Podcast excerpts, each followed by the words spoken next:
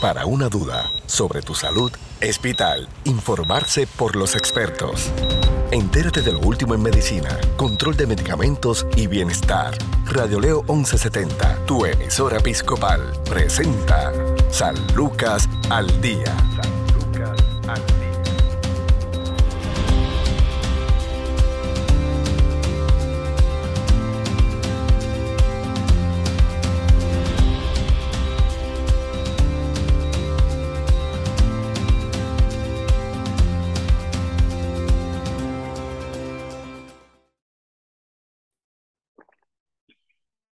¿Qué tal amigos? Les saluda a la periodista Sandra Torres Guzmán. Esto es San Lucas al Día, el programa del Sistema de Salud Episcopal. Hoy conversamos con el especialista en psiquiatría, el doctor Dimas Tirado, quien nos va a hablar sobre la ansiedad y el estrés desde la perspectiva psiquiátrica.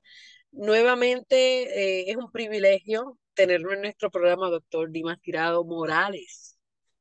Gracias, Sandra. Sí, Morales, porque también tengo madre. Gracias, muy agradecido. Para nosotros, de verdad, reitero, es un privilegio contar con su participación hoy.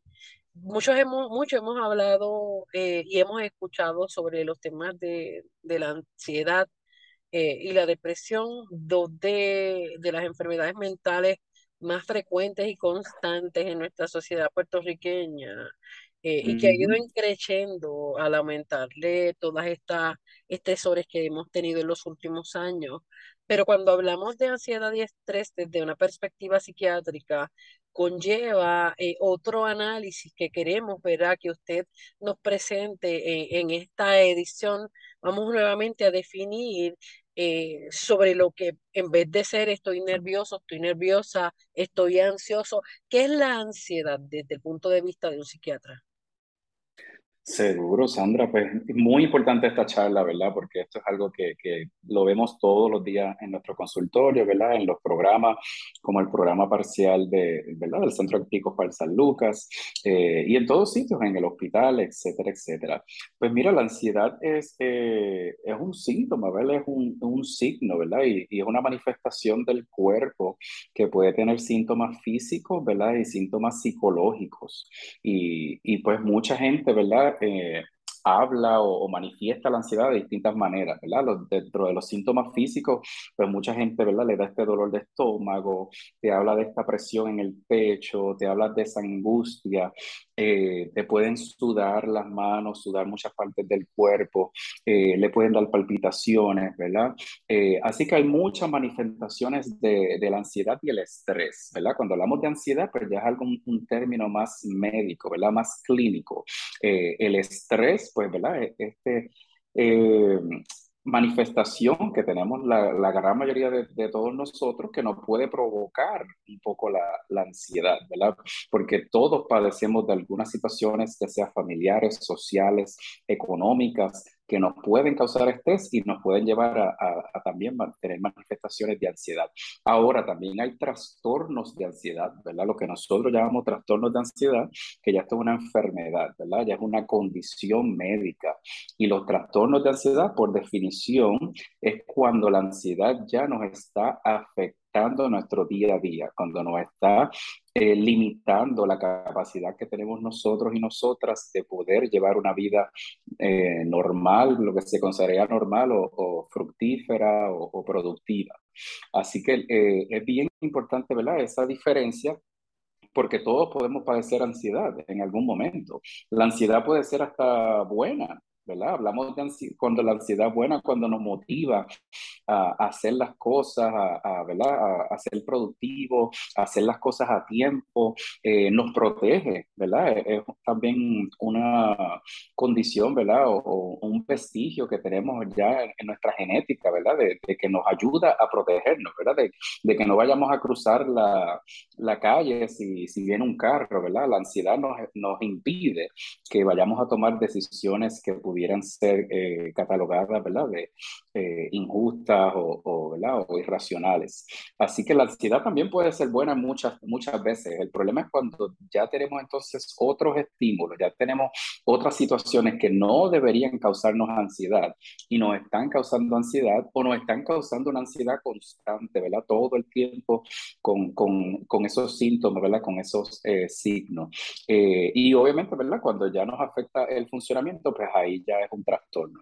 Desde la perspectiva psiquiátrica, pues hay tratamiento, ¿verdad? Nosotros somos médicos, eh, este, vamos a escuela de medicina, ¿verdad? Nos tenemos que empapar de todas las especialidades en el área de medicina para nosotros poder, número uno, distinguir si hay alguna situación, ¿verdad? O la posibilidad de alguna eh, condición eh, médica, ¿verdad? O física que nos esté causando ansiedad tan sencillo, ¿verdad? Como el hipotiroidismo o el hipertiroidismo, eh, otras condiciones como la alta presión, diabetes, pudieran causar síntomas y signos que pudiéramos pensar que son de ansiedad. En los niños, ¿verdad? Es, es clásico que muchos niños tienen un trastorno de déficit de atención e hiperactividad y mucha gente pensaría que, ay, es que el nene está ansioso, la nena está ansiosa, y la realidad es que están son bien hiperactivos, ¿verdad? No se pueden estar quietos. Eh, pues nosotros, ¿verdad? Es parte de esa evaluación que tenemos que hacer para asegurarnos que no haya descartar alguna otra condición física que pudiera eh, causar ansiedad. Y una vez, ¿verdad? Llegamos a un diagnóstico de un trastorno de ansiedad, pues, eh, ofrecerle las distintas modalidades de tratamiento que hay, que sabemos que hay tratamiento eh, psicológico y hay tratamiento también farmacológico. Por estudios, Sandra, esto se ha comprobado, sabemos que la combinación de los, del tratamiento psicológico y farmacológico es la mejor terapia para trastornos de ansiedad de moderado a severo. Quizá un trastorno leve ¿verdad? O, o, una, persona, que lidia con síntomas de ansiedad y quizás no llega a ser un trastorno, pues puede manejarlos con, eh, terapia psicológica, aprender técnicas y hacer muchísimas cosas, ¿verdad? Que nos pueden ayudar, como el yoga, el ejercicio, el, una buena alimentación, ¿verdad? Unos buenos hábitos del sueño. Eh, pero ya cuando estamos hablando de moderado severo, debería considerar tanto el tratamiento psicológico como el farmacológico. Claro, en términos de, es bien interesante eso que nos está explicando, en términos de lo que eh, puede ser considerada una ansiedad moderada, severa, eh, ¿cuáles son los síntomas? Y entonces, ¿con qué frecuencia se presentan para determinar que ya es, una, es alguna situación que se tiene que trabajar con fármacos? Pues mira, es, ¿verdad? En, psiquiatría y en muchas otras áreas de medicina, obviamente esto es un poco subjetivo. Así, ¿verdad? Que lo que quizás sea eh, bastante frecuente para mí, pues quizás no lo es para ti. Pero esa es la clave, que sea frecuente, que tengamos los síntomas la mayoría del tiempo. Y no necesariamente tiene que ser todos los días, ¿verdad? Si esto es algo de todos los días, definitivamente eh, tenemos un problema. Pero si es la gran mayoría de, las, de los días, la gran mayoría de las veces, y nos está afectando nuestro funcionamiento, que esa es la clave, pues sí este, pudiera eh, catalogarse como un trastorno. Dentro de los síntomas, ¿verdad? Ah, hablé de los síntomas físicos, ¿verdad? Hablé de esa nosotros cuando estamos en entrenamiento nos dicen que las personas ansiosas siempre piensan que lo peor va a pasar y que no van a poder manejarlo. Así que tienen estos síntomas psicológicos, ¿verdad? Estos pensamientos intrusivos muchas veces, ¿verdad? Que no, no pueden dejar de, de pensarlo, le vienen de cualquier momento de que, ay Dios mío, ¿qué, esto qué pasa? Entramos a un restaurante, ay Dios mío, si viene aquí eh, un asaltante, ¿verdad? Cosas que pudieran pasar, ¿verdad? Que no son totalmente inverosímiles. Eh, pero siempre esa persona está pensando que lo peor va a pasar. Eh, ay, Dios mío, se ocurriera un tsunami, ¿verdad? Cuando estoy en la playa. Eh, este tipo de pensamiento catastrófico es bien característico de las personas ansiosas. Y la gente se lo dice muchas veces, ¿verdad? Quizás nosotros no tenemos buena introspección de que tenemos problemas de ansiedad, pero mucha gente te dice como que todo el tiempo, nena, pero estate tranquila, nene, pero estate tranquilo, pero ¿y por qué tú piensas así? ¿Por qué estás pensando lo peor. Eh, así que tenemos que prestar oído, ¿verdad? A, nuestros familiares, a nuestros amigos, amigas, eh, sobre nuestra forma de pensar, porque puede ser característico de, que tenemos un, trastorno de ansiedad. Eh, y como hablé de los síntomas físicos, ¿verdad? Palpitaciones, sudoración, eh, podemos tener ataques de pánico, que por definición ya esto es un ataque más súbito, ¿verdad? Un episodio de ansiedad bien, bien, bien intenso, que usualmente dura unos minutos, puede, hay gente que ha descrito hasta horas, pero usualmente son unos, unos solos minutos donde tú sientes que tu vida corre peligro, sientes que literalmente te vas a desmayar o te vas a morir o te va a dar un ataque al corazón. Eh, y esos ataques de pánico, mucha gente los lleva a sala de emergencia eh, y ya pues los médicos de sala de emergencia y todo el equipo están bien entrenados en, ¿verdad? Hacerle todo lo, lo, que haya que hacerle para descartar algún otro problema médico y es común, ¿verdad? Que digan, mira, no, esto fue solo un ataque de pánico, eh, vamos a referirte, ¿verdad? A, a un psiquiatra o a un psicólogo. Claro, la persona que ha pasado por ataques de, de ansiedad eh, es una situación bien seria, eso es horrible. Eh, entonces, pues tal vez uno pensaría desde afuera que tiene que verse siempre en escenarios acelerados cuando hemos, por lo menos, experimentado ataques de ansiedad, cuando estamos tranquilos, eh, estamos en un ambiente sosegado. ¿Cómo se, ¿Cómo se puede medir eso? ¿La persona normalmente está en, en, ambientes que le causan ansiedad o no necesariamente? Puede estar en un ambiente más sosegado y ahí viene el ataque. Bien importante tu pregunta, eh, Sandra. Y sí, puede pasar en los dos. La diferencia va a ser, número uno, como dijiste, eh, personas que están en un ambiente totalmente sosegado, vamos a decir, está en la iglesia, ¿verdad? Está por la mañana tomándose su café, ¿verdad? O está en la noche eh, ya como que bajando revoluciones para acostarse, dormirse, y de momento le da un ataque de pánico, ¿verdad? Esta ansiedad súbita que siente que, que su vida corre peligro. Eso puede pasar. También puede pasar que quizás estamos en, en un ambiente un poco más estrésico, ¿verdad? Como quizás fuera el trabajo, la carrera de la mañana para, para llevar los niños a la escuela, eh, alguna haciendo ejercicio, ¿verdad? Donde nuestra, nuestro ritmo cardíaco se acelera, pero tenemos entonces un ataque de ansiedad que no es... Eh, eh, es más fuera de proporción, ¿verdad? Que no pareja con lo que estamos sintiendo. Pero espérate, ¿sabes? Es cuando yo estoy corriendo, así no es que se me acelera el corazón, sea, yo me siento que me voy a morir. Eh, y si ya está ocurriendo algo que no es proporcional, ¿verdad? Que se sale de fuera de control, pues pudiera ser un, un ataque de pánico. Y la mayoría de la gente, ¿verdad? Pues de las cosas que le enseñamos es aprender a, a tratar de controlarlo, ¿verdad? Tan sencillo como las respiraciones, eh, como tomarse su tiempo, enfocarse eh, en el aquí y ahora, ¿verdad? El, la atención plena que nos da muchas eh, estrategias de, de, centrarse, ¿verdad? De, de, pellizcarse, de tocarse, de, decir, espérate, yo estoy aquí, tranquilo, tranquila, esto va a pasar. Eh, y muchas de esas técnicas pues, nos pueden ayudar a pasar un ataque de pánico. Doctor, usted también trabaja con, con niños y adolescentes. ¿Cómo se puede presentar esos escenarios en, un menor de edad que quizá no tiene la, la, destreza ni la experiencia de vida para identificar que realmente está pasando algo que hay que atender? De acuerdo, y muchas veces no tienen, quizás tienen una idea, ¿verdad? Cuando estamos hablando ya de preadolescentes o adolescentes, pero no, quizás no lo pueden comunicar. Muchas veces, sobre todo en los niños, se presenta con síntomas físicos, o la gran mayoría de las veces, con síntomas físicos. Este niño puede llegar a vomitar, ¿verdad? Puede llegar a, a, desmayarse, puede llegar a tener una convulsión, ¿verdad? unos síntomas físicos bien, bien intensos.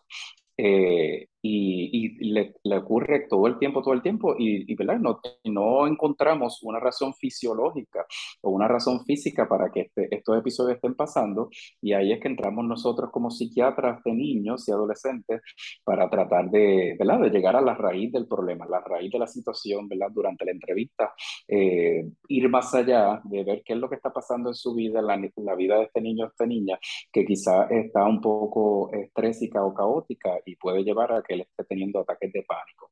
Ya adolescentes, pues muchas veces lo pueden distinguir, ¿verdad? Y pudiera ser más como un, un adulto que, que, sabe que le está dando un ataque de pánico y el, obviamente como adolescente, ¿verdad? Tienen menos experiencia, pues quizás no tienen las mismas estrategias, ¿verdad? Y, y entonces, pues tienen, le, le, piden a la mamá, llévame a de emergencia, este, llévame al médico, eh, y cuando la mamá sabe o el papá que, que, está teniendo un ataque de pánico, pero como no han aprendido todavía a, a manejarlo, pues le toma un poco más de tiempo.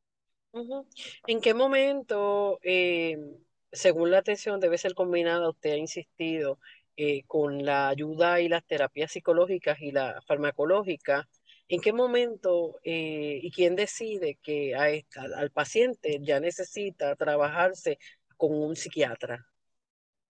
Pues mira, eh, muchas veces los referidos son a través del, psicólogo, ¿verdad? Eh, los, médicos, los médicos primarios son determinantes, ¿verdad? Para eh, recibir cualquier tipo de servicios psicológicos o de salud mental en general. y muchas veces, pues a través del médico primario, niños y niñas pediatras, su médico primario de adultos, es el que hace referido como que, mira, yo pienso que deberías visitar un psicólogo, una psicóloga para que por lo menos te evalúen y vean qué está pasando. Una vez llegan al psicólogo psicóloga, pues ahí muchas veces el, psicólogo dice, mira, ya esto es un, grado un poco más eh, moderado a severo y yo te recomendaría eh, terapia farmacológica o depende, ¿verdad?, de, la intensidad, la gravedad, eh, si la terapia lleva tiempo y, no, quizás no está funcionando, muchas veces es que llegan a nosotros. Por supuesto, la decisión es del paciente, ¿verdad? Nosotros somos bien insistentes eh, y en San Lucas, en el programa parcial que tenemos allí, es un tratamiento que el centrado en el paciente el paciente toma sus decisiones, ¿verdad? Nosotros le ofrecemos nuestras recomendaciones y le explicamos el porqué de estas recomendaciones, pero es el paciente el que, ¿verdad? Es importante que tome control sobre su vida, sobre su tratamiento eh, y cuando eh, toma un medicamento, porque yo puedo recetar el medicamento, ¿verdad? Pero si él, no, o él o ella no se lo va a tomar, de nada me sirve. Así que nosotros llegamos a un acuerdo y él o ella decide tomarse el medicamento eh, y después pues discutimos cómo le va, ¿verdad? Si tuvo efectos secundarios o no, eh, si le está ayudando o no. Y, ahí entramos más en el manejo del medicamento. ¿Qué tipo de medicamentos son los que regularmente trabajan la ansiedad? Pues mira, son de los medicamentos más recetados en medicina en general. Okay, esto es una condición, ¿verdad? Que mucha gente se siente, número uno, que le da vergüenza todavía. Hay mucho estigma, ¿verdad? Eh, con todo lo de salud mental eh, y con psiquiatría en específico, ¿verdad? La gente piensa que los psiquiatras son, son para los locos o las locas. Y la realidad es que muchos de nosotros, yo, yo digo que todo el mundo debería visitar un psiquiatra, un, un psicólogo, incluyéndonos a nosotros, los psiquiatras y, los psicólogos. Eh, y yo lo he hecho, ¿verdad? Así que hablo eh, por experiencia. Eh, pero volviendo a la pregunta, pues, ¿qué tipo de medicamentos? Pues hay medicamentos antidepresivos, hay medicamentos ansiolíticos, eh, medicamentos antidepresivos como muchos conocen la floxetina, la paroxetina, que es el Paxil, floxetina, el, el Prozac, el Zoloft, que es la sertralina, y muchísimos otros de esa familia que, que son determinantes en ayudar uh, con la depresión o el trastorno de, de ansiedad, ¿verdad? Porque funcionan para los dos. Y hay medicamentos más específicos para la ansiedad, muchos que son para corto plazo, como las benzodiazepinas, ¿verdad? La famosa clonazepam, la alprazolam, la lorazepam, que pueden ser de mucha ayuda, sobre todo eh, cuando hay una persona que está en crisis, que tiene los niveles de ansiedad totalmente altos puede ser de mucha ayuda durante ese momento y después, ¿verdad? Con la ayuda del psiquiatra tratamos de írselo descontinuando mientras esa persona pues va aprendiendo más técnicas para ayudarse a, a salir De, o a controlar su ansiedad. Los medicamentos antidepresivos que también son ansiolíticos eh, deberían, ¿verdad? Por estudios, eh, los pacientes deberían estar de eh, seis meses a un año. Y la idea de todo esto es para evitar que tenga otra crisis, evitar que tenga otro episodio donde sus niveles de ansiedad o, o su depresión esté fuera de control. así que y yo les trato de explicar esto a los pacientes porque muchas veces pues, quieren sentirse mejor y dejar el medicamento rápido. Pues mira, para, para tu mejor calidad de vida, lo mejor es que te aguantes un, un ratito, que te mantengas estable por lo menos por seis meses y luego de eso pues podemos hablar de, de, continuar el medicamento. Usted dio un punto bien importante y es si el paciente está dispuesto a, a, a, utilizarlo como parte del tratamiento, pero vemos también muchos pacientes, por eso mismo que usted mencionó, por el estigma, que dejan de tomarlo porque entonces se ven y dicen, es que me veo muy, muy low, eh, las personas se dan cuenta, empieza a hablar más lento, está mucho más, más tranquilo. ¿Qué se puede hacer en ese caso? Y esa es la importancia de volver a su psiquiatra, de discutir esto con el profesional que tiene la expertise, ¿verdad? Que tiene la experiencia para poder lidiar con este tipo de medicamentos. Porque toda persona es diferente, Sandra. Todos podemos eh, responder diferente a los medicamentos. Y para eso nosotros estamos entrenados para hacer ajustes, para que pueda haber lo que llamamos la tolerabilidad, ¿verdad? Para que usted pueda tolerar los medicamentos y pueda recibir el beneficio del medicamento. Así que es bien común que tengamos que cambiar medicamentos para la noche, por ejemplo, que tengamos que bajarte la dosis, porque quizá esa dosis es muy elevada para, para usted, que tengamos que cambiar de medicamento a uno que puedas tolerar mejor. Así que esa es la importancia, ¿verdad? Hay mucha gente que, ay, no me gustó y, y, y ya, y no vuelve al psiquiatra. Como que le di la oportunidad y, y, no me funcionó. Mira, no, vamos a volver, ¿verdad? Esto es como ir a la iglesia. Eh, ah, no me funcionó la iglesia. No, no, no, tienes que seguir yendo, tienes que seguir aprendiendo. Vamos a volver, vamos a, a ayudarte, ¿verdad? Vamos a, discutir qué te está afectando. Eh, te estás tomando el medicamento de la forma correcta, te estás tomando los muchos medicamentos que es importante que te los tomes todos los días. Lo estás haciendo, ¿verdad? O, hay gente que dice, no, me lo voy a tomar un día sí, un día no. Todas esas cosas es bien, bien, bien importante que lo dialogue con su psiquiatra para que pueda orientarse, ¿verdad? La famosa psicoeducación que es tan importante. Claro. Vamos a hacer una pausa. Interesantísimo el tema, doctor Dimas Tirado Morales, médico psiquiatra en el Centro de Salud Conductual San Lucas. Tu salud no se detiene. Al igual tu programa, San Lucas al Día, por Radio Leo 1170M, tu emisora episcopal. Somos parte de tu vida. La ansiedad es un sentimiento de miedo, temor e inquietud Puede hacer que sude, se sienta inquieto y tenso y tener palpitaciones. Puede ser una reacción normal al estrés, por ejemplo, puede sentirse ansioso cuando se enfrenta a un problema difícil en el, trabajo, antes de tomar un examen o antes de tomar una decisión importante. Si bien la ansiedad puede ayudar a enfrentar una situación, además de darle un impulso de energía o ayudarle a concentrarse, para las personas con trastornos de ansiedad el miedo no es temporal y puede ser abrumadora. Los trastornos de ansiedad son afecciones en las que la ansiedad no desaparece y puede empeorar con el tiempo. Los síntomas pueden interferir con las actividades diarias como el desempeño en el trabajo, la escuela y las relaciones entre personas. Existen varios tipos de trastornos de ansiedad, incluyendo el trastorno de ansiedad generalizada. Las personas con este trastorno se preocupan por problemas comunes como la salud, el dinero, el trabajo y la familia, pero sus preocupaciones son excesivas y las tienen casi todos los días durante al menos seis meses. Está el trastorno de pánico. Las personas con este trastorno sufren de ataques de pánico. Estos son repentinos y repetidos momentos de miedo intenso sin haber un peligro aparente. Los ataques se producen rápidamente y pueden durar varios minutos o más mientras que las personas con fobias tienen un miedo intenso a algo que representa poco o ningún peligro real. Su miedo puede ser por arañas, volar, ir a lugares concurridos o estar en situaciones sociales, conocida como ansiedad social. No se conoce la causa de la ansiedad. Factores como la genética, la biología y química del cerebro, el estrés y su entorno pueden tener un rol. Los factores de riesgo para los diferentes tipos de trastornos de ansiedad pueden variar. Por ejemplo, el trastorno de ansiedad generalizada y las fobias son más comunes en las mujeres, pero la ansiedad social afecta a hombres y mujeres por igual.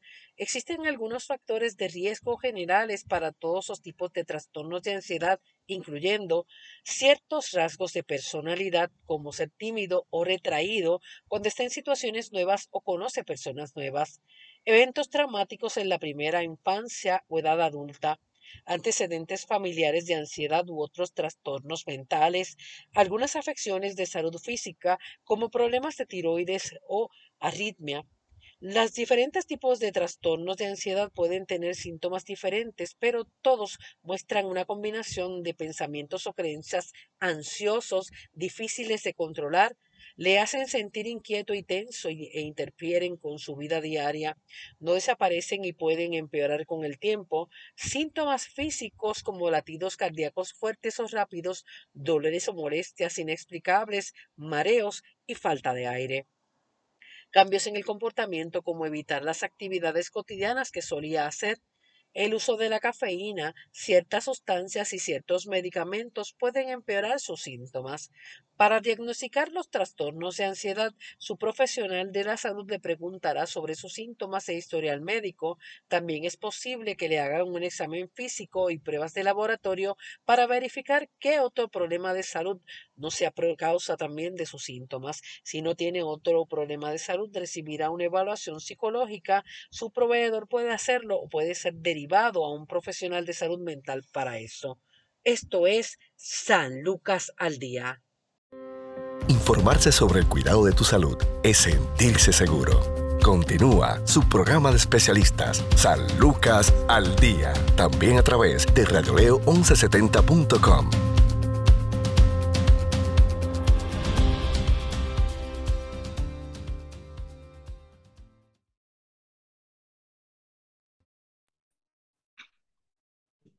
Continuamos en San Lucas al Día. Hoy conversamos con el psiquiatra Dimas Tirado Morales, quien eh, es uno de los eh, especialistas que elaboran en la, el Centro de Salud Conductual San Lucas y nos está trabajando el tema de la ansiedad y la depresión desde el punto de vista psiquiátrico.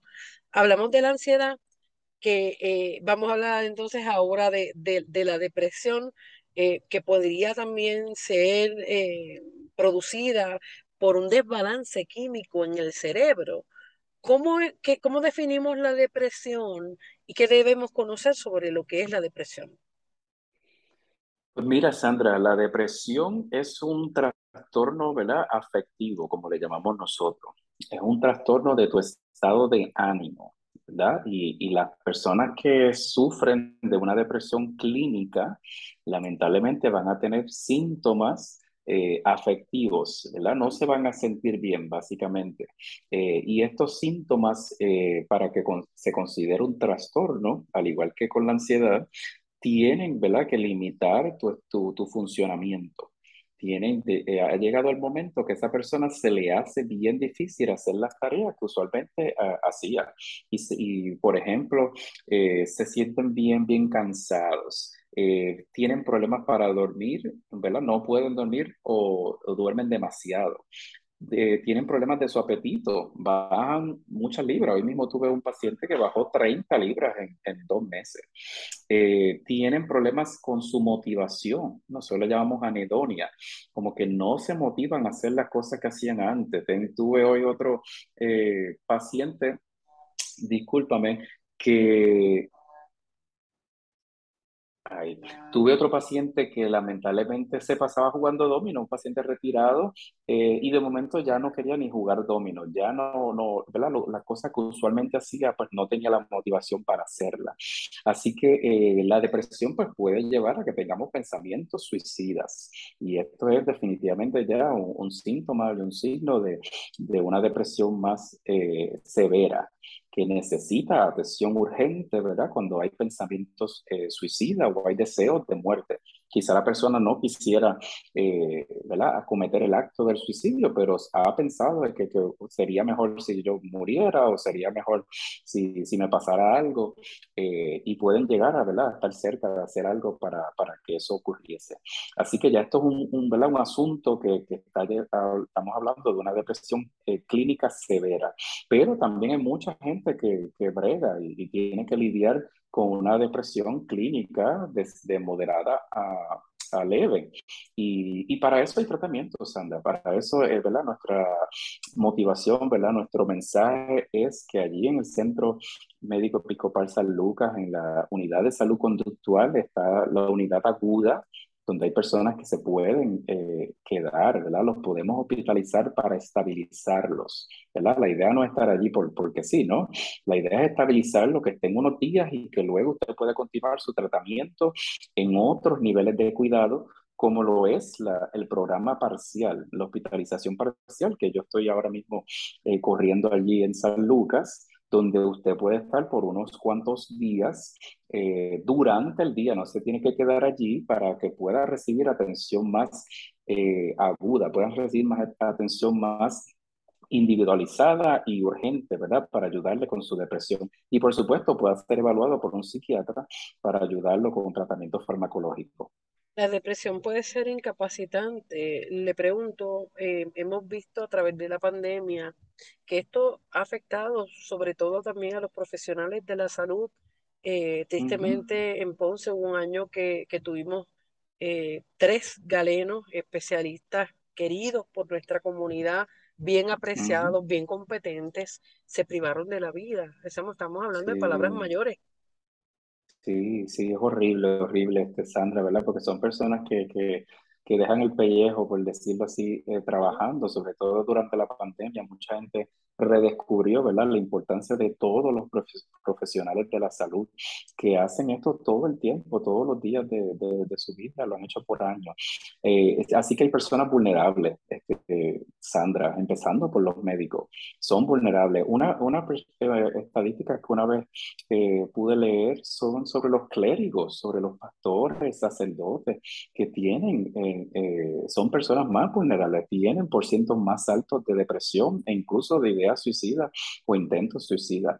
Ah, así que, por supuesto, personas también, eh, en general, se habla de adultos mayores hombres están más a riesgo ¿verdad? De, del suicidio específicamente eh, y, y, personas que viven solas, ¿okay? pero cualquiera de nosotros, no importa que sea adulto, niño, adolescente, mujer, hombre, eh, heterosexual, homosexual, cualquiera puede padecer de una depresión, pero dentro de toda la comunidad hay comunidades específicas que son más vulnerables, que necesitan más ayuda y tenemos que tratar de llegar a donde ellos y ellas. Pero sabemos que el alcohol no es un buen acompañante de, la persona que está en depresión, pero no podemos dejar ahora la modalidad de eh, estar eh, vapeando, ¿no? Eh, como hacen muchísimas personas, lo que es la, la marihuana, el cannabis medicinal, eh, pues que eso también conlleva otro proceso y no quiero que se malentienda ni que estoy en contra ni que estoy a favor, pero el, el uso de estos, estos elementos fuera de lo que es un tratamiento psicológico psiquiátrico puede empeorar la situación. Sí, y los tenemos todos los días, ¿verdad? Personas que, que están, ¿verdad? Con razones médicas, fisiológicas, ¿verdad? Utilizando el cannabis medicinal con su licencia, toda la de la ley. Eh, sin embargo, ¿verdad? Parece la importancia de un psiquiatra, ¿no?